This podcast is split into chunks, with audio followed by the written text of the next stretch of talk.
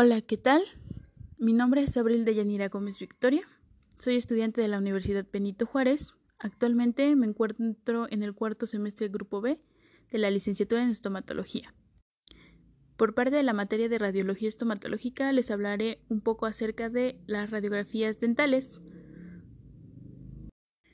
Mm, esta vez para hablar acerca de las radiografías dentro del área odontológica las vamos a dividir en dos tipos de acuerdo a cómo son obtenidas las imágenes de estas, que serían las radiografías intraorales y las radiografías extraorales.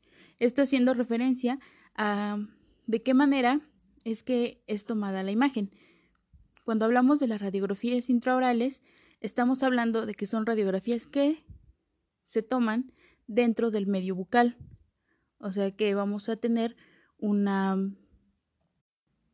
vamos a tener una película eh, dentro de la cavidad bucal donde este será utilizada para pues tomar la imagen deseada.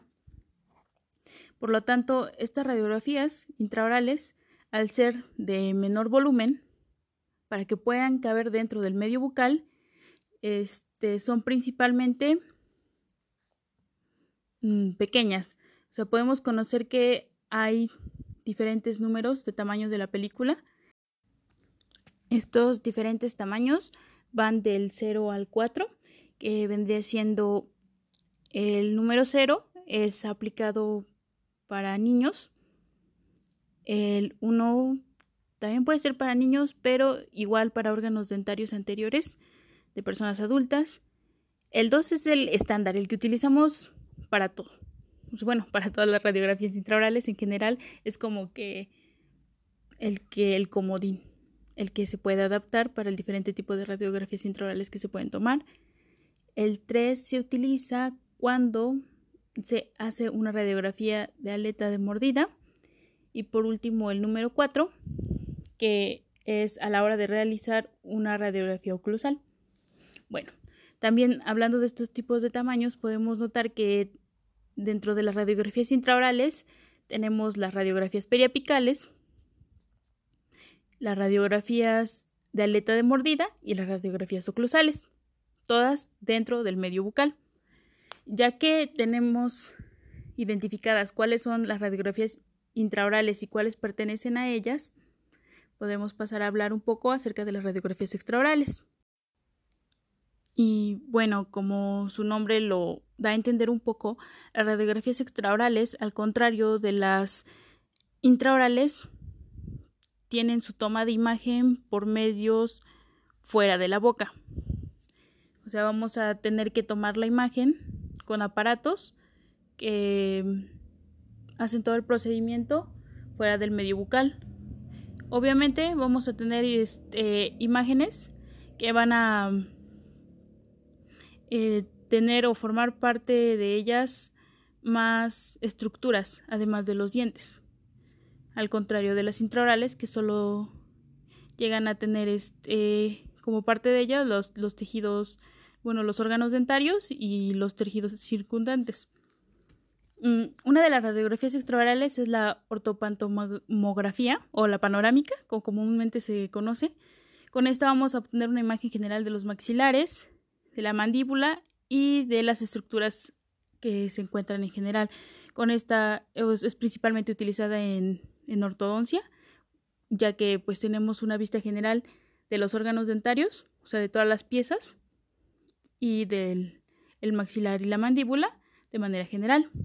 También está la teleradiografía o la lateral de cráneo. Esta es una vista lateral del cráneo obviamente y de las estructuras óseas que lo componen, donde pues podemos estudiar el crecimiento de la cara, o sea, el crecimiento facial, eh, cómo va el crecimiento de acuerdo a la estructura maxilar con la base craneal y pues eso también sirve o es este parte de el diagnóstico y tratamiento de la ortodoncia. Mm, dentro de las radiografías extraorales también tenemos, mm, ya dijimos, una vista general que es la panorámica.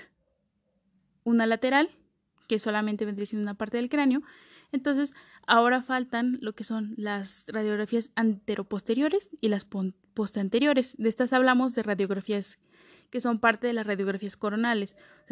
vamos a hablar de que se va a estudiar una vista de la parte anterior este, del cráneo, pero, por ejemplo, en lo que son la Catwell, que es coronal,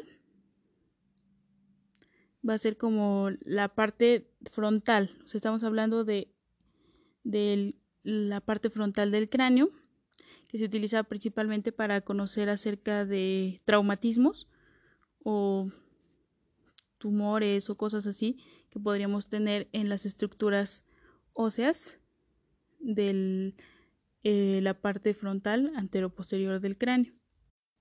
Y la anterior pareciera lo mismo, pero en realidad esto cambia en el sentido de cómo se va a tomar la radiografía de acuerdo a la angulación. Por eso es de anterior a posterior y de posterior a anterior. Mm, de manera general, eso sería todo por mi parte. Y a modo de conclusión, pienso que las radiografías tanto intraorales como extraorales son de suma importancia a la hora de realizar un diagnóstico y un posible tratamiento dentro del área dental, puesto que nosotros, por ejemplo, al tener una pieza dañada por medio de las radiografías intraorales, tomando una periapical podemos conocer cuáles son este, las características que está presentando el órgano dentario en el que tenemos un problema. O sea, ya puede ser caries o enfermedad periodontal. Y ya hablando, por ejemplo, de las radiografías extraorales en general, son muy utilizadas a la hora de generar un tratamiento a futuro para un paciente en ortodoncia. O sea, nosotros así podemos conocer cómo es que está creciendo su cara, cómo es que está reaccionando al tratamiento y también cómo está antes de llevar a cabo el tratamiento y cuáles son las medidas que se tienen que llevar a cabo. O sea, en general, su uso es muy importante para que nosotros podamos desarrollar un buen tratamiento porque vamos a tener un mejor diagnóstico. Muchísimas gracias por la atención.